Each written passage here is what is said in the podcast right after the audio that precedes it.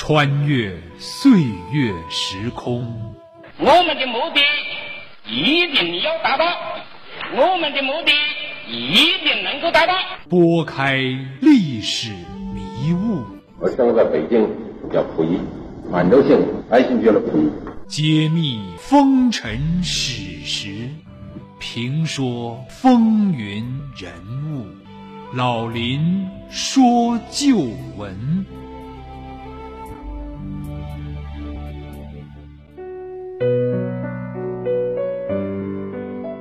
亲爱的听众朋友，大家好，欢迎您收听辽宁都市广播 FM 九二点一 AM 幺三四幺，每周日早七点至八点，由林霄为您编辑主持的《老林说旧闻》节目，我是您的朋友主持人林霄。走进昨天的历史，关照今天的现实，让我们在昨天的旧闻回顾中，读懂昨天的中国，读懂昨天的中国人。今天我们在节目中要和您说一说，究竟是谁创办了东北大学？张作霖当年如何给自己的长子张学良选媳妇？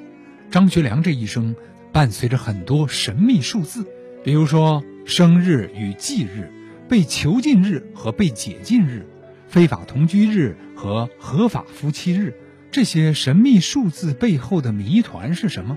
还有。张学良为何不愿人们称他为少帅？一九二三年，东北大学正式成立，但始创者并不是张学良，而是张作霖。这位绿林出身、自称没有多少文化的大帅，为何建成了东北大学？他在给长子选媳妇时，为什么选中了郑家屯富商之女大张学良两岁的于凤至？张学良的生日与忌日、被软禁日与解禁日和赵四的同居日与结婚日有着怎样神秘的巧合？张学良为什么不喜欢别人称他为少帅？请听老林说旧闻：张氏父子那些事儿。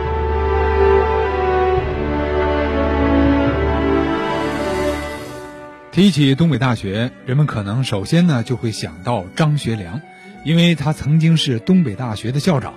现在的东北大学的校名啊，还是晚年的张学良题的字。其实啊，你不知道，东北大学的始创者并不是张学良，而是他的爹张作霖。民国初年的时候，正是中国教育的转型时期，西方式教育呢受到了中国大江南北的普遍推崇和推广。全国除了像北京、上海等极少数地区，可以说教育搞得最突出的就是我们东北了。东北在民国是开风气之先的地区之一。早在一九一五年二月，作为师长的张作霖啊，就关注教育了。他曾上书当时的中华民国总统袁世凯，专门指出奉天教育存在的种种弊端，并提出了整顿的措施，建议对学校加强管理。一年之后呢，当上了奉天督军兼省长的张作霖，在一条教育条陈上大笔一挥，说：“学务为造就人才之所，振兴国家之基，关系最重。而奉天又处特别地位，若不从整顿教育入手，更无希望。”在当时，张作霖对教育的认识不可谓不高啊。在这一时期啊，张作霖不断的增加教育经费，加强教育管理，积极争取成立各级各类学校，强调学以致用，大力开展职业教育，并鼓励青年出国留学。奉省的教育也是名声远扬，一时是声名鹊起。奉天最高行政长官重视教育的这种理念啊，为奉天教育的快速发展营造了良好的社会氛围。张作霖统一东三省之后啊，奉天的一些有识之士和教育界开始提出了应该建立属于东北自己的大学的问题。但当时呢，张作霖因为忙于逐鹿中原，办大学的事情呢就被暂时搁置了下来。一九二二年，以张作霖为首的奉系军阀和以冯国璋为首的直隶军阀打了第一次直奉大战，结果在失利之后啊，回到奉天。张作霖在整军精武的同时，开始着力发展教育，建立大学的问题便重被提到了议事日程。有一天，奉省相关人员齐聚帅府，就东北筹建大学的问题啊展开了热烈的讨论。张作霖呢，首先开枪，今天啊，我请大伙来，就是想说说我们要筹建属于东北人自己的大学问题。前段时间呢，闵元跟我说，想要使东北富强，必须发扬文治，广罗人才，兴办大学教育，培养专门人才。我本人虽然没念过什么书，但我也知道教育和人才和发展经济的关系。众人拾柴火焰高，大伙儿都说说，对这个事儿啊都有啥想法？奉天教育厅厅长谢荫昌首先说：“兴办大学，培养专门人才，的确是我们发展东北的当务之急。东西洋各国之所以号称文明，主要在于学校的发展、学术的进步。他们不但工农商各有其学校。”就是物理、生物、机械，甚至政治、法律，也都有专门的学系。不等谢银昌把话说完，奉天财务厅厅长兼代省长王永江也急忙插话：“目前我们正在筹办的奉天纺纱厂、奉海铁路等大型的建设项目，迫切需要大批的各类高级专门人才。”而现在，我们省内的中学毕业生若想进一步深造的话，除了进入日本的大学以外啊，只能前往北平和天津等地各大学。如果我们能尽快创办属于自己的东北的大学，不但能够大量培养各方面的急需人才，也可以免却东北的莘莘学子远赴关内求学的辛苦啊！张作霖一面仔细听着，一面不住的点头。忽然，他摸着光溜溜的脑袋，笑着对王永江即闽江说：“我没读过几天书，知道肚子里没啥墨水的害处，所以啊，可不能让咱东北人没有上大学求深造的机会呀。”明元啊，一切事儿我就都交给你了，开学越快越好，用钱就告诉我，不管多少，我宁可少养兵五万，但大学是非办不可的。只是咱创办的这大学叫啥名字？就叫东北大学吧。